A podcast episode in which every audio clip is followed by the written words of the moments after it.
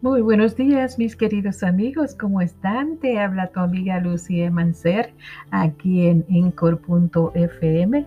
Es un placer de estar con todos ustedes, de volver a estar con todos ustedes después de un tiempo porque eh, no me sentía muy bien.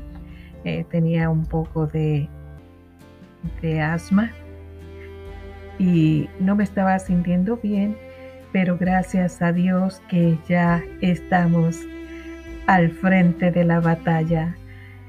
Hoy quiero darle las gracias a mi Jesús. Todos los días le doy gracias a Dios por todo lo que tengo, por levantarme cada mañana.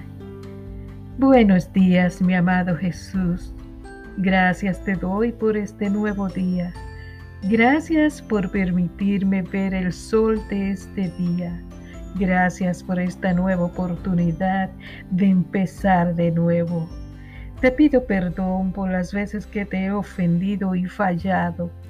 Muchas veces me he olvidado que eres tú quien me cuida, que cada paso y oportunidad que tengo en la vida es gracias a ti y tu misericordia para conmigo y me das lo que ahora tengo. Te pido, amado Jesús, que cuides de mí, de mi familia, de los ancianos, niños y todos los seres que convivimos en este planeta.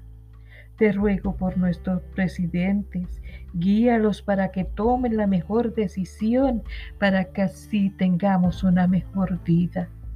Te ruego por la paz del mundo por tantas personas que están sufriendo por alguna enfermedad o situación económica. Te ruego por todos ellos.